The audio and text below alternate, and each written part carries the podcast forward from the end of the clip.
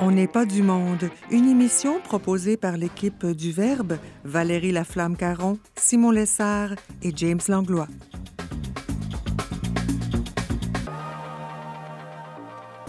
Aujourd'hui à l'émission, Maxime Couture se questionne à savoir si nous assistons à un réel retour du bien commun. Et Ariane Blais-Lacombe nous raconte comment elle traverse la crise au pays de Donald Trump. Bref, on n'est pas du monde.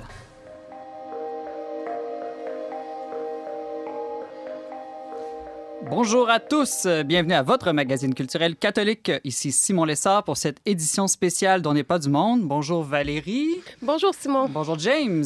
Bon mardi saint Simon. Bon mardi saint James. Euh, James, euh, tu voulais euh, revenir avec nous un peu sur ce qu'on a parlé hier concernant les femmes enceintes, je pense.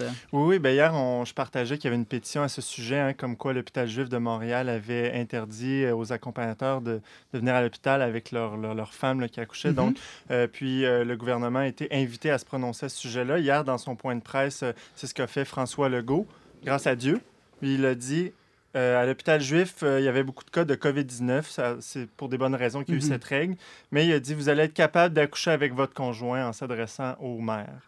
Bonne Hmm, nouvelle. Bonne nouvelle. Et toi, as-tu une, une bonne nouvelle, Valérie, aujourd'hui? Ben, en fait, j'ai constaté que l'actualité a de la suite dans les idées, Ah oui? car euh, aujourd'hui, Simon, c'est la Journée mondiale de la santé. Oh! Donc, euh, c'était déjà prévu au calendrier. C'est une journée qui se tient euh, chaque année et qui est organisée de- par l'Organisation mondiale de la santé, euh, qui est une agence de l'ONU depuis 1950.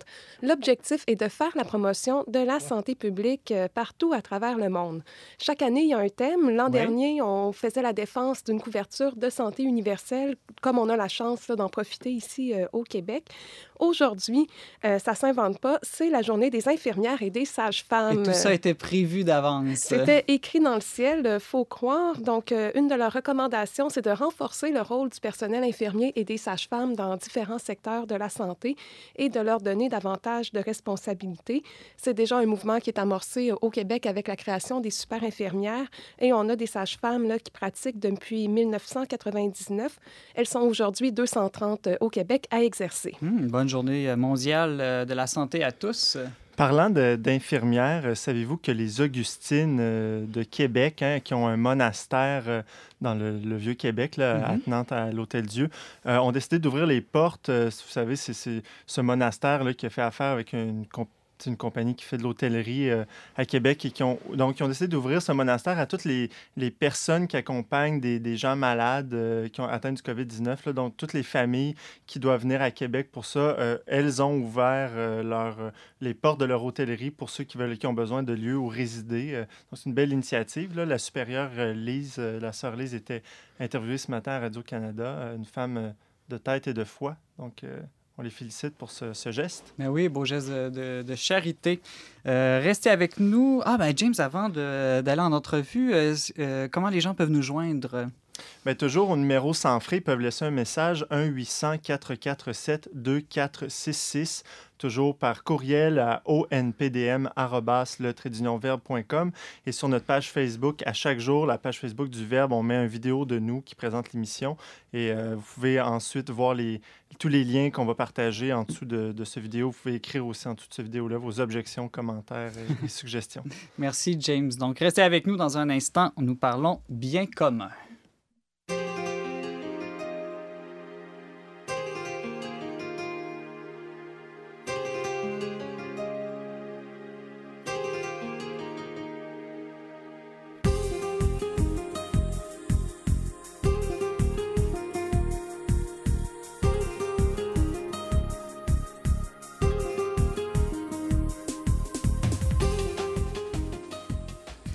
Maxime Couture est politologue et spécialiste de la question du bien commun. Fort de son parcours académique et de divers engagements communautaires, il analyse l'actualité au prisme des grands enjeux sociaux et intellectuels de notre temps.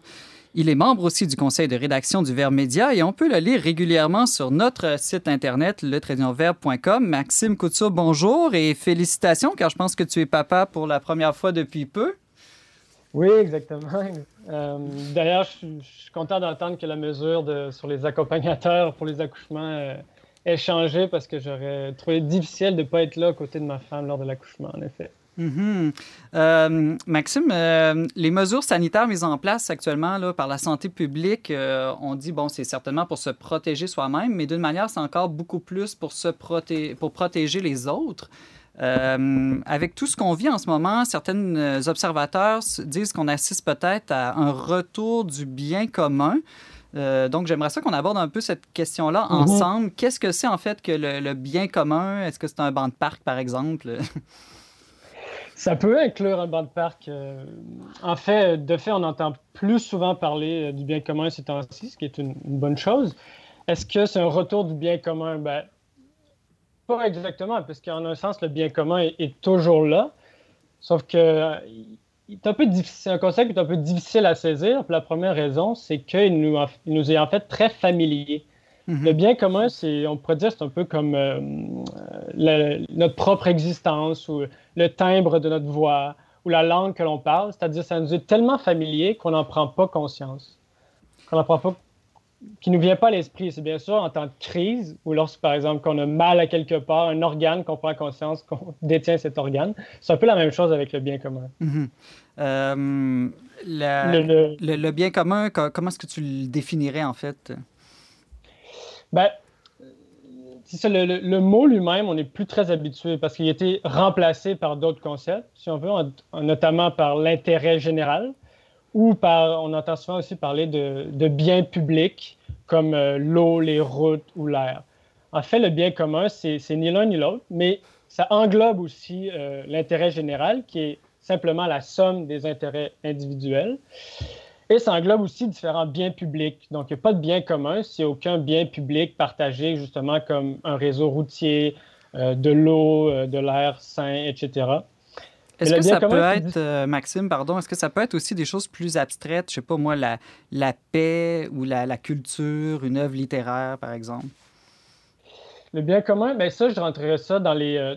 la culture, c'est une autre forme de bien public. C'est pas encore le bien commun. Mm-hmm. En fait, le bien commun, comme tu dis, est plus abstrait, en le sens où c'est le bien de la communauté elle-même. On pourrait dire que c'est la bonne santé morale, non pas de chacun des citoyens, mais de la communauté elle-même, donc ce qui garantit le bonheur euh, de tous. James Donc, si on veut euh, ben, dirais-tu, Maxime, que justement, tu parles, tu dis c'est un concept qui est plus trop utilisé aujourd'hui. Puis dans le, dans le terme bien commun, il y a le mot bien. J'ai l'impression qu'aujourd'hui, on parle plus trop de bien et mal. Hein. Souvent, on évite un peu ces deux termes-là. On trouve que ça fait trop euh, manichéen ou dogmatique, je ne sais pas. Mais donc, peut-être le bien réfère vraiment à quelque chose de, de plus grand. C'est le bien, euh, le bien universel, le bien de l'individu, mais dans toutes ses dimensions. On dirait ça? Ouais, dans le cas du bien commun, ce n'est pas exactement le bien universel, dans le sens où c'est le bien d'une communauté particulière. Le bien en général, c'est vrai que c'est une notion qui, peut sembler abstraite, mais c'est simplement en fait l'épanouissement de ce qui est. Donc le bien de quelque chose, c'est le meilleur de cette chose-là. C'est pour ça que l'élément le plus fondamental du bien commun, c'est tout simplement qu'il y a une chose qui existe, c'est-à-dire qu'il y a une communauté qui soit en paix. Il n'y a, pas de communauté s'il y a des dissensions trop fortes, etc. Mais l'élément, disons, le plus, euh, important du bien commun, c'est quand même, on pourrait dire, l'harmonie des différentes parties, ce qui permet l'épanouissement de chacun. Euh, Maxime Couture, euh, tu nous parles du bien commun euh, en politique. comment est-ce qu'on peut agir pour le bien commun? Donc, est-ce que, par exemple, si je vais porter une épicerie à une de mes voisines qui est âgée, qui est confinée, je suis en train d'agir pour le bien commun, est-ce que ça implique nécessairement un, don, un sacrifice de soi comme mhm. un soldat pendant la guerre ou en ce moment peut-être plus le personnel médical pendant la pandémie? Oui, ben, agir pour le bien commun, de fait, c'est pas seulement sacrifier sa vie euh, pour, euh, à la guerre, tout ça. Il y a des gestes qui sont, peuvent être très simples, qui sont en vue directement du bien commun, comme exactement aller porter l'épicerie à des gens dans le besoin. C'est un geste qui est euh, directement en vue du bien commun. Mais il y a aussi des gestes qui sont indirectement en vue du bien commun. On pourrait dire que quelqu'un qui, qui est en santé, qui n'a pas de problème financier, qui reste chez soi pour mm-hmm. son intérêt personnel, pour rester en santé, agit quand même indirectement pour le bien commun, justement, en ce moment, pour ne pas propager la maladie. Euh, euh, justement, Maxime, il me semble que cet exemple-là pose une question. Est-ce qu'il faut opposer nécessairement bien commun et bien individuel ou propre? Parce que, justement, euh, même les, publicités de la santé publique vont dire, par exemple, ben, je reste chez nous parce que à la fois, ça m'aide moi et ça aide les autres. Donc, il n'y a pas vraiment opposition entre l'un et l'autre. Non, il n'y a, pas opposition, il y, a, complémentarité. Parfois même, on pourrait dire que chercher son propre intérêt individuel, c'est aussi bon pour le bien commun. Les gens ont besoin d'agir selon leur bonheur, de développer leurs propres intérêts, d'avoir de la propriété, etc. Donc ça, ça ne rentre pas en concurrence parce que le bien commun dépend de l'harmonie aussi des, des parties, des différents groupes de la société. Par contre, il n'y a pas opposition, mais il y a aussi hiérarchie, on pourrait dire. On le voit, on le vit en ce moment. Le bien commun est tel qui prime sur le bien individuel des gens lorsqu'il y a un conflit. On peut le voir en ce moment, il y a des gens qui ont des pertes financières liées, par exemple, au confinement. Ça ne leur dérangerait pas trop de tomber malade parce qu'ils sont dans la fleur de l'âge, bon, etc. Mais quand même, on leur demande de faire ce sacrifice-là au nom du bien commun. Et de fait, ils doivent obéir. C'est pour le bien commun, donc pour leur propre bien, puisqu'ils veulent vivre dans une société où tout le monde est en santé, où les plus vulnérables sont protégés, etc. Euh, Valérie Laflamme, euh, Caron, une question pour toi, Maxime. Oui, Maxime, on a vu plus tôt cette semaine que les Québécois sont les champions américains du confinement. Comment t'expliques ça à, la lumière, à la lumière de ces idées-là sur le bien commun? C'est une bonne question. Euh, peut-être qu'on pourrait dire qu'on a quand même une, une certaine expérience de l'autorité qui fait qu'on est plus prompt à obéir. Euh, à des directives claires, à des gens à qui on a confiance. On, sent que les Québécois sont contents de souligner, par exemple, le leadership de M. Legault. Euh, ils sont contents d'avoir, euh, c'est ça, quelqu'un à la tête qui, soit clair, qui, soit, qui prenne les choses en main. Il y a peut-être dans notre histoire, justement, ce rapport-là à l'autorité ou une autorité, on pourrait dire, un peu plus paternelle, qu'on apprécie.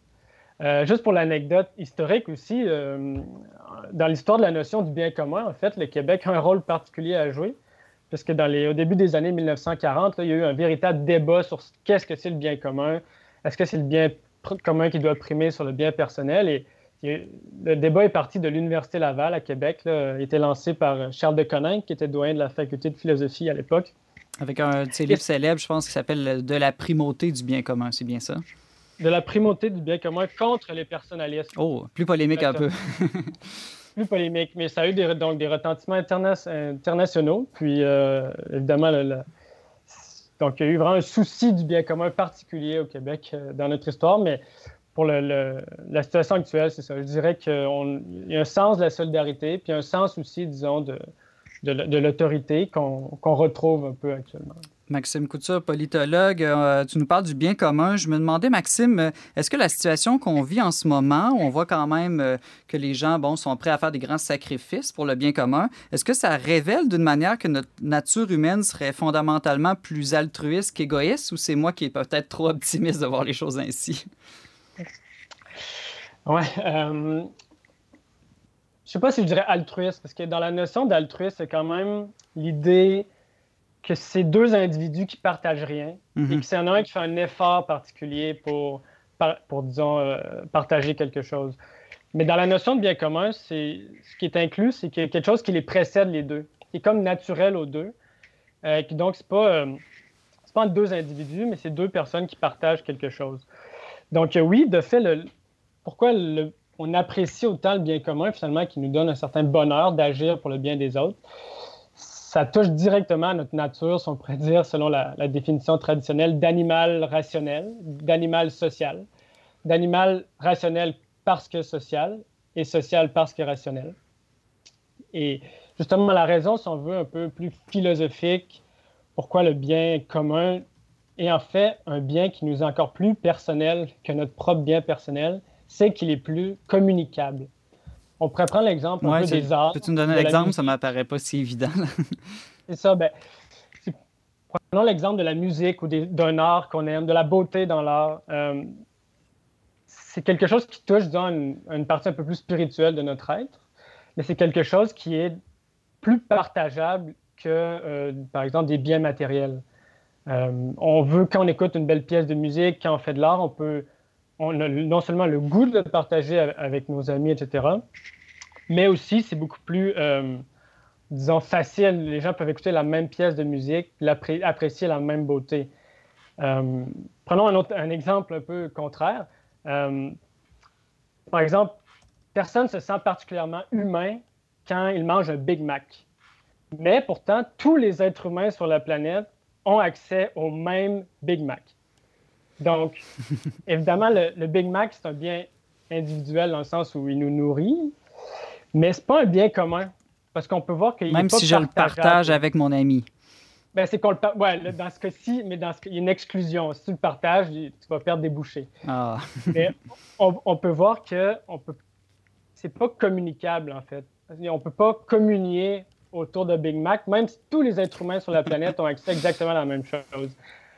Donc, le bien commun, c'est différent. C'est quelque chose qu'on peut communiquer. C'est comme, euh, on pourrait prendre l'exemple aussi de l'amitié. Mm-hmm. Donc, dans, dans l'amitié, en fait, l'amitié dépend non pas de notre jouissance de notre ami, mais dans l'amitié, notre bien personnel, c'est la relation elle-même. C'est pas seulement notre, ami, c'est la relation elle-même. Et on pourrait plus jouir de cette amitié-là si on, jouissait seulement de notre ami de façon égoïste. Donc, euh, on peut peut-être pas communier autour d'un Big Mac, mais en tout cas, on n'est pas du monde. Euh, c'est une émission de radio auquel tout le monde peut communier en même temps. Donc, je pense qu'on est un bien commun. Très, très partageable, un bien commun. Maxime Couture, euh, tu nous parlais du retour du bien commun en ce temps de crise. Merci et bon congé de paternité. Merci à vous. Au revoir.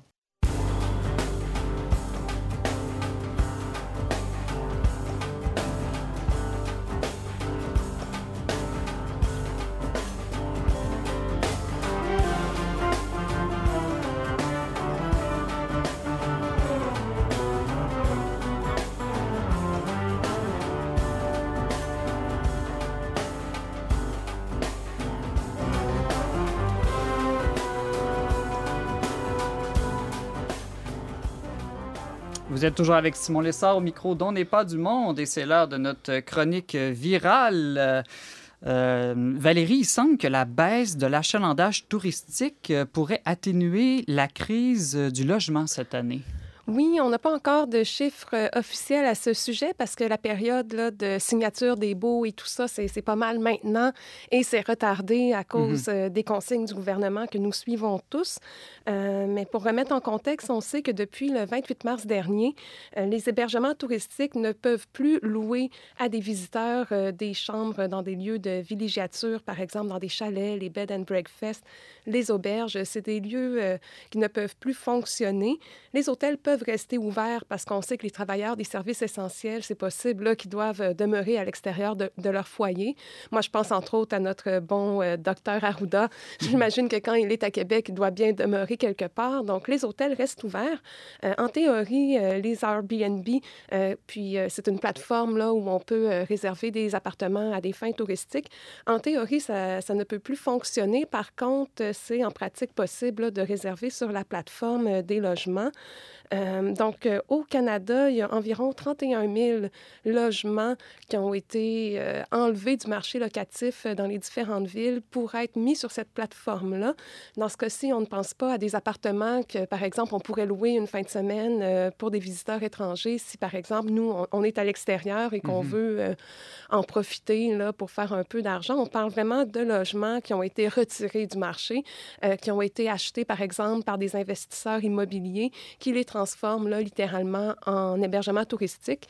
Euh, on peut observer ce phénomène-là dans les quartiers centraux, que ce soit à Montréal ou à Québec, euh, dans le Vieux-Québec et même en basse-ville où je demeure. Ça devient de plus en plus difficile à chaque année là, de, de, se trouver un, un, logement si on a à déménager. Et donc là, si je comprends bien, comme c'est plus possible de louer de manière temporaire ces logements-là, on espère que euh, à la place, les propriétaires décident de les louer à long terme à des locataires. Mais c'est ce qu'on pourrait croire parce que ça devient très, euh, très, très, très. Euh, c'est un préjudice économique assez important quand on a mhm. prévu réserver, louer des logements pour des touristes. Et puis à Québec, ça fait partie de notre économie, le tourisme, c'est très important. Donc, c'est à prévoir là, que des personnes vont, vont revenir à, à, une offre plus traditionnelle. on espère aussi que ça va contribuer à apaiser les tensions entre les associations de propriétaires et de locataires au Québec et partout à travers le monde. Il y a un grand mouvement de grève des loyers. Il y a des gens qui revendiquent revendiquent le droit de ne plus payer leur loyer. il y a des personnes qui sont dans un grand besoin, puis à ce moment-là, on comprend que devant le choix entre s'alimenter et s'héberger, là, ça, mm. ça, peut devenir... À l'impossible, nul n'est tenu, évidemment. Oui, c'est ça, mm-hmm. c'est cruel, et moi, je suis convaincue qu'il faut être conciliant avec ces personnes-là qui sont dans un grand besoin. mais à mon humble avis, c'est pas tout le monde présentement non plus qui est dans la misère. Par exemple, on a les travailleurs des services essentiels qui continuent à percevoir euh, un salaire. Il y a beaucoup de gens qui font du télétravail. Ces personnes-là peuvent payer leurs factures. Alors, euh, qui est-ce que ça sert réellement là, d'appliquer une mesure universelle? Euh, ça, je me le demande. Mais on espère là, que dans les prochaines semaines, chacun puisse trouver un toit là, pour le 1er juillet. Ben oui, puis je pense que toi, personnellement, tu es touché parce que tu es à la fois locataire et propriétaire. Donc, tu as les deux côtés de la médaille. Oui, c'est ça, mais ça s'est très bien passé. Puis, nos locataires, on a été en contact avec eux. Ils ont payé, moi j'ai payé, tout le monde a payé. Puis, on s'est dit qu'on resterait en contact. Mais de toute façon, Valérie, je veux dire, les affaires de Airbnb devraient changer aussi, parce que en ce moment, il ne se passe absolument rien. Il n'y a pas de touristes nulle part. Euh, probablement qu'après la, crise, euh, je ne sais pas, il va peut-être avoir une baisse du tourisme en, général. Donc là, la demande pour Airbnb devrait baisser euh, par l'effet même. Hein. Oui, c'est ça. On verra combien de temps ça va durer, mais c'est à prévoir. James, la reine d'Angleterre, s'est adressée hier pour la cinquième fois en 68 ans de règne d'une manière extraordinaire à ses sujets. Euh... Oui, je ne pouvais pas ne pas en parler parce que ceux qui ont écouté On n'est pas du monde, il y a quelques semaines, euh, je faisais mon coming out euh, monarchiste. Non, c'est pas vrai. Mais je disais tout simplement que je m'étais réconcilié avec la reine d'Angleterre en écoutant euh, The Crown, la fameuse série. Puis bon, mais depuis ce temps-là, à chaque fois qu'elle fait une allocution publique télévisée ou en tout cas. Comme à Noël chaque année, par exemple. Exact, ça c'est, ça, c'est traditionnel. Mais la reine Elisabeth II, donc, a parlé dimanche soir dernier et c'était la cinquième fois seulement en dehors de ses ses vœux traditionnels de Noël, la cinquième fois en 68 ans de règne. Ah oui, euh, c'est drôle parce que je, l'ai vu, la vidéo, et elle, mentionnait au début, euh, une des premières fois où je vous ai parlé comme ça, c'était pendant la, juste avant la Deuxième Guerre mondiale, donc ça fait à peu près plus de 80 ans. Il y a à peu près plus de personnes aujourd'hui qui, qui étaient là à l'époque. oui, puis tout au long de son message, qui est assez court, hein, 4 euh, minutes top chrono en toute simplicité, pas de flafla, mais avec sobriété. Euh, d'une part, elle rappelait justement que même si euh, en ce moment ce qui se passe, ça peut avoir l'air d'une guerre, mais que n'en est pas une. Et bref, elle s'adresse à tous ses, compatriotes britanniques, mais pas que. Elle parle à tout le Commonwealth dont nous sommes. Le Canada. Et elle dit, bon, j'espère, j'espère que ceux qui nous succéderont diront que les Britanniques de cette génération étaient aussi forts que les autres. Mais je pense que même si on n'est pas euh, du Royaume-Uni, on peut se sentir interpellé par, euh, ce qu'elle dit. Euh, une, autre belle, une autre belle citation. Là. Elle dit Ensemble, nous luttons contre cette maladie et je tiens à vous rassurer que si nous restons unis et résolus, nous la surmonterons.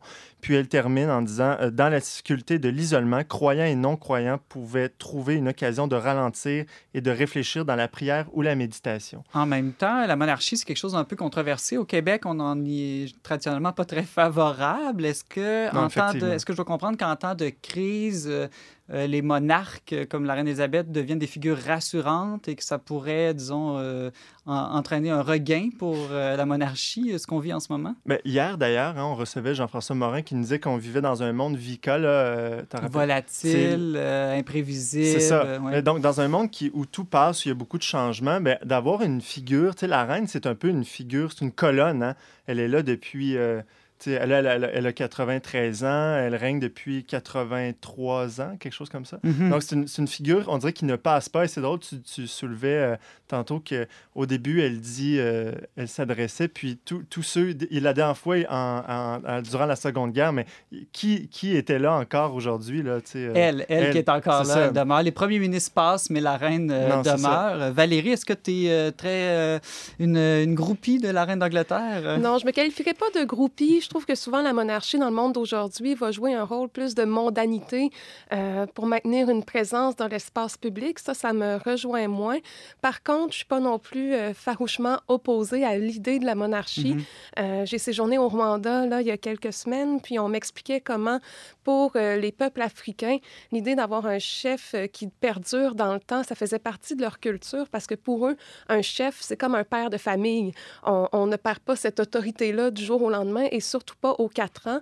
Et même si ça nous semble inadmissible à nous, euh, occidentaux éclairés, euh, de voir des personnes qui semblent, à nos yeux, s'accrocher au pouvoir, mais pour eux, ça fait partie de la fonction de chef. On est un chef et on meurt un chef. Évidemment, tu disais éclairé avec des gros guillemets ici. Là. Euh, je mets toujours plein de guillemets quand je parle. Mais oui, hein, euh, d'une certaine manière, euh, peut-être que derrière notre réticence à la monarchie, il y a peut-être un peu l'idée que toute autorité serait nécessairement abusive. Mais bon, tu donnais l'exemple ici des parents, des pères de famille, des mères de famille, qui ne sont pas nécessairement une, une forme d'autorité abusive. Puis je pense qu'en ce moment, on est en train de redécouvrir comment l'autorité du gouvernement ou de la santé publique, par exemple, peuvent être vraiment pour notre plus grand bien. Mais Maxime, euh, il y a quelques minutes dans sa chronique, disait que peut-être qu'au Québec, on, était, on est très obéissant en ce moment par rapport aux mesures de confinement parce que justement, on est une société plus habituée à l'autorité. Donc oui, dans notre histoire, on a vécu des blessures par rapport à l'autorité, comme toute comme tout peuple, je pense d'ailleurs, mais particulièrement au Québec, peut-être avec l'Église, entre autres. Donc, il y a des figures d'autorité comme ça qui, qui nous semblent justement automatiquement méchantes, ainsi comme la figure euh, d'autorité dans la famille du père, ou ça aussi, on l'a tassé. La figure d'autorité dans l'éducation, le professeur n'est plus vu comme un maître. Donc, il y a toutes sortes de figures comme ça d'autorité qu'au Québec, maintenant, on refuse. Euh, parfois avec raison parce qu'il y a eu des excès, mais l'autorité en soi n'est pas une chose mauvaise. Et euh, donc, même au contraire, je pense qu'elle apporte beaucoup de bien. Dans le cas de la reine d'Angleterre, en plus, euh, elle représente quand même Dieu. Là. Elle est euh, la, la, tête de l'Église anglicane. Mm-hmm. Donc, c'est vraiment une, figure très significative. Presque comme le pape, d'une certaine manière. D'une certaine manière, pour, les, anglicans. Oui, oui. Voilà, restez euh, avec nous. Euh, dans un, nous allons en musique et tout de suite après, Ariane Blais-Lacombe sera avec nous en direct de Chicago.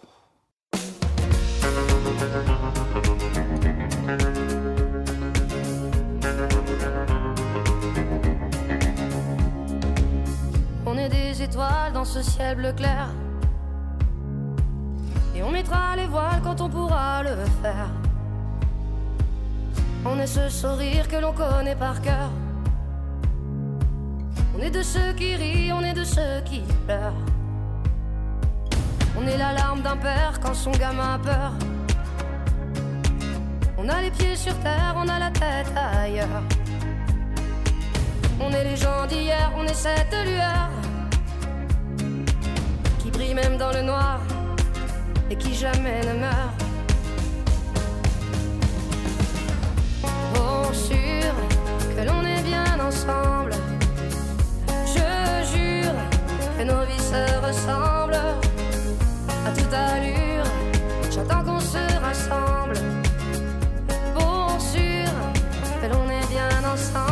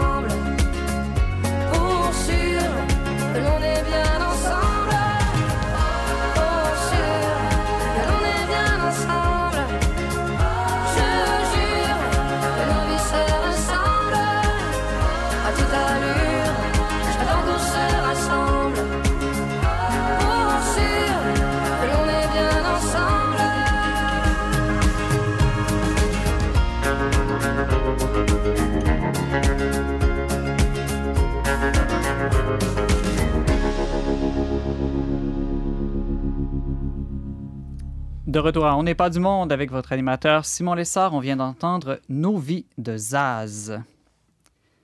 Jeune mère au foyer exilée aux États-Unis où elle vit avec toute sa famille, Ariane Blais-Lacombe est diplômée en sciences politiques. Elle est avec nous aujourd'hui en direct de Chicago pour nous parler de la grande famille américaine qui demeure divisée alors que la crise ne cesse de s'aggraver chaque jour. Ariane Blais-Lacombe, bonjour. Allô, Simon. Alors, avant de commencer de parler de la famille américaine, j'aimerais qu'on parle un petit peu de ta famille. Est-ce que tout le monde se porte bien euh, dans ta maison? Oui, ici, euh, tout le monde se porte bien. Mon mari et nos deux enfants âgés de 3 ans et 9 euh, mois. Euh, nous sommes épargnés de la maladie pour l'instant. nous avons la chance de pouvoir rester à la maison tous en famille, de ne pas avoir de coupure financière en cette période où on sent qu'une grande partie du pays s'en va vers des difficultés financières majeures. Et malgré tous les petits défis du quotidien, de s'occuper de deux enfants en bas âge, je dirais que ça va généralement euh, bien pour nous ici. Hmm. Comment se passe en ce moment la crise là, chez nos voisins du Sud? On parle déjà de plus de 11 000 morts ce matin. Euh, bon, euh, c'est encore moins que, l'Italie, mais évidemment, les, États-Unis sont plus au début de la crise et pas tout à fait encore vers même le, sommet.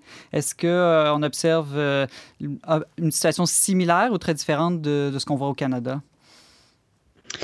Euh, c'est euh, similaire et euh, différent, dépendant des aspects qu'on regarde. Ben, c'est sûr que côté population aux États-Unis, c'est dix fois plus, plus peuplé qu'au Canada. Donc, en chiffre absolu, les potentiels ravages que va faire la maladie ici sont énormes. si je peux parler de la ville où je suis en ce moment, à Chicago, dans l'État de l'Illinois, côté mesures de protection, ce qui a été fait c'est euh, très similaire au Québec. Euh, ça s'est fait à peu près en même temps, les mesures de confinement pour euh, ne sortir que pour les choses essentielles, rester à deux mètres de distance des gens, fermer toutes les entreprises essentielles. Ça s'est passé essentiellement en même temps. Par contre, on remarque qu'ailleurs au pays, il y a encore des États, je pense, qui n'ont pas de mesures où les restaurants sont ouverts et tout ça. Donc, on peut vraiment se poser des questions là, sur ces États-là, comment la crise va les frapper là, quand ça va être le cas. Et comment le peuple américain réagit aux mesures proposées par le, gouvernement ou les différents paliers de gouvernement? Bien, ça, je dirais que c'est probablement la différence euh, la plus grande. C'est sûr que chaque jour, quand je vais prendre une marche avec mes enfants, ben, on voit des gens qui se promènent euh, à distance, on voit beaucoup de gens qui portent le masque, mais en même temps, on sent euh, plus de scepticisme chez les Américains.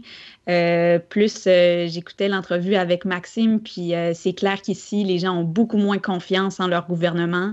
Dès que le gouvernement essaie de prendre de, l'autorité finalement dans la vie des citoyens, on voit ça comme de l'ingérence grave, puis on se met à questionner beaucoup les mesures pour le bien commun qui empiètent sur les biens individuels. donc, autant d'individus comme on peut voir sur les réseaux sociaux que dans les médias, on questionne vraiment tout ce qui est fait. Là, euh, il y en a qui vont jusqu'à dire qu'on est un peu en train de trahir la Constitution américaine et ses idéaux de liberté parce qu'en ce moment, euh, le gouvernement nous dit quoi faire.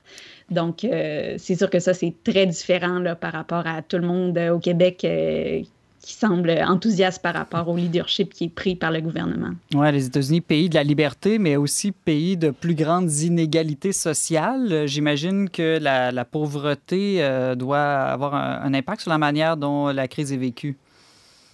Ah oui, c'est clair. Euh, ici, ben déjà, en partie, je dis, euh, les gens, il y a des gens qui s'insurgent contre les mesures à cause de leur de leur liberté individuelle qui sont brimées en quelque sorte, mais je pense qu'il y a aussi un souci très légitime là, euh, par rapport aux conséquences économiques que vont avoir euh, ces mesures-là. Euh, il y a beaucoup de gens qui sont déjà très pauvres aux États-Unis. Par exemple, quand il y a eu la fermeture des écoles, moi, ce qui m'a marqué, c'est, euh, oui, on s'inquiétait de l'éducation des enfants, de la garde des enfants, mais aussi le fait que ici, il y a des dizaines de milliers d'enfants qui mangent leur seul repas par jour à l'école. Donc, fermer les écoles, ça rend beaucoup plus complexe l'accès à ces repas-là pour ces enfants-là. Euh, aussi, tout ce qui est question d'accès au réseau de la santé. Il y a déjà eu une première personne qui est morte aux États-Unis de la maladie simplement parce qu'elle n'avait pas accès à des soins à cause de ses assurances.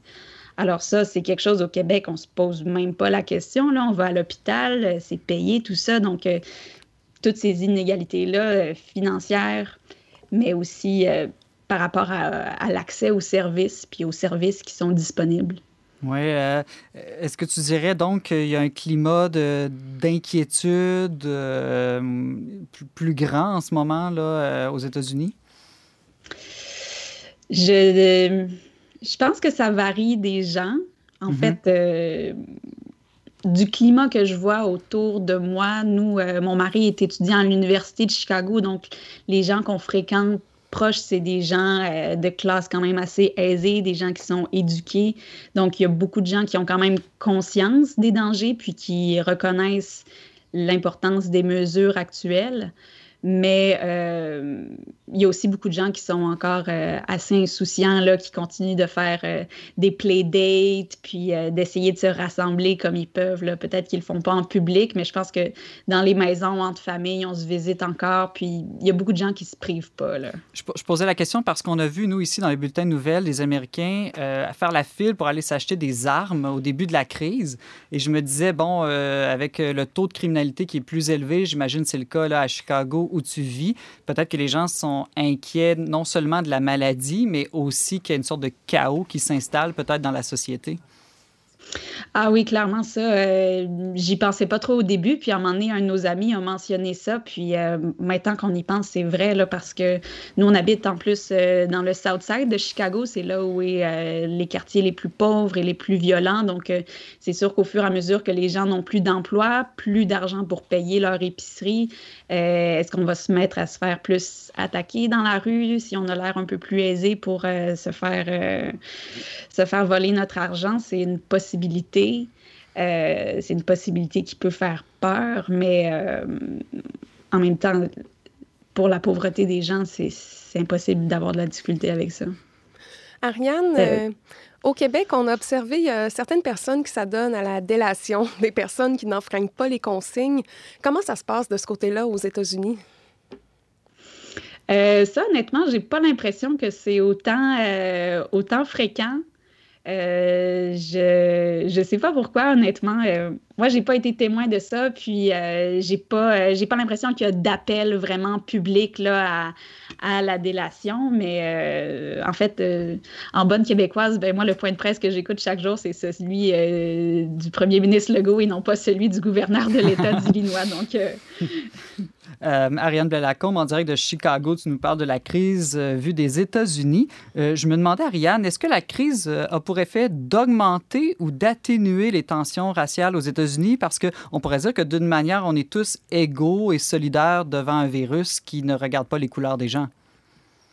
Ah, mon Dieu. Ben, on pourrait dire ça, mais non, je pense qu'on peut vraiment pas faire fi des divisions raciales aux États-Unis. Là, ça aussi, c'est pour nous, c'est quelque chose à quoi on pense peut-être pas souvent au Québec, mais ici, c'est clair qu'il faut y penser, non seulement parce que euh, les, personnes, euh, les personnes noires, c'est les gens qui sont les plus euh, victimes de pauvreté, qui occupent les emplois les plus, les plus précaires déjà. Donc, euh, la crise économique va les frapper d'autant plus.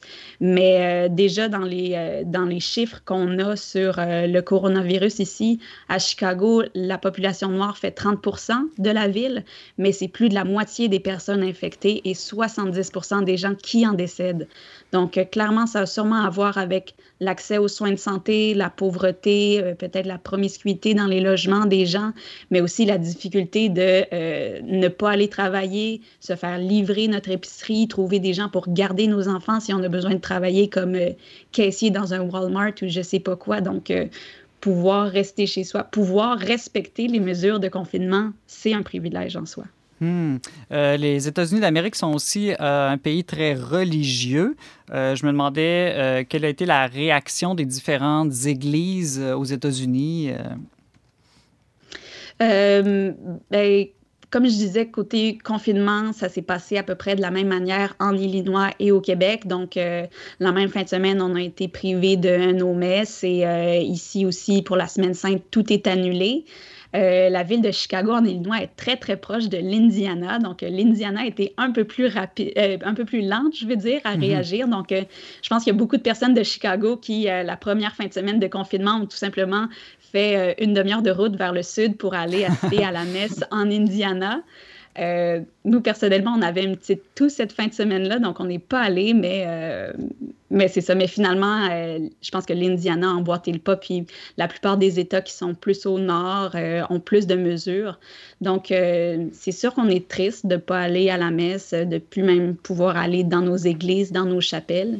Mais en même temps, euh, nous, on a pris part à des, euh, des initiatives qui sont vraiment euh, très bien là sur, sur Zoom via Internet. On a rejoint un groupe de prière qui, jusqu'à date, pendant le carême, faisait un chapelet ensemble tous les soirs.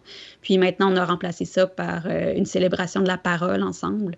Moi, c'est la première fois que je faisais un groupe de prière que ce soit comme ça, que ce soit en personne ou en ligne. Puis je trouve je trouve l'expérience vraiment très intéressante, très enrichissante. Ça nous permet mm. d'être un peu ensemble malgré la distance. Nouvelle forme de communion. Ariane Blais-Lacombe, tu nous partageais tes réflexions sur la pandémie vue des États-Unis. Merci beaucoup d'avoir été avec nous aujourd'hui. Merci Simon, à bientôt.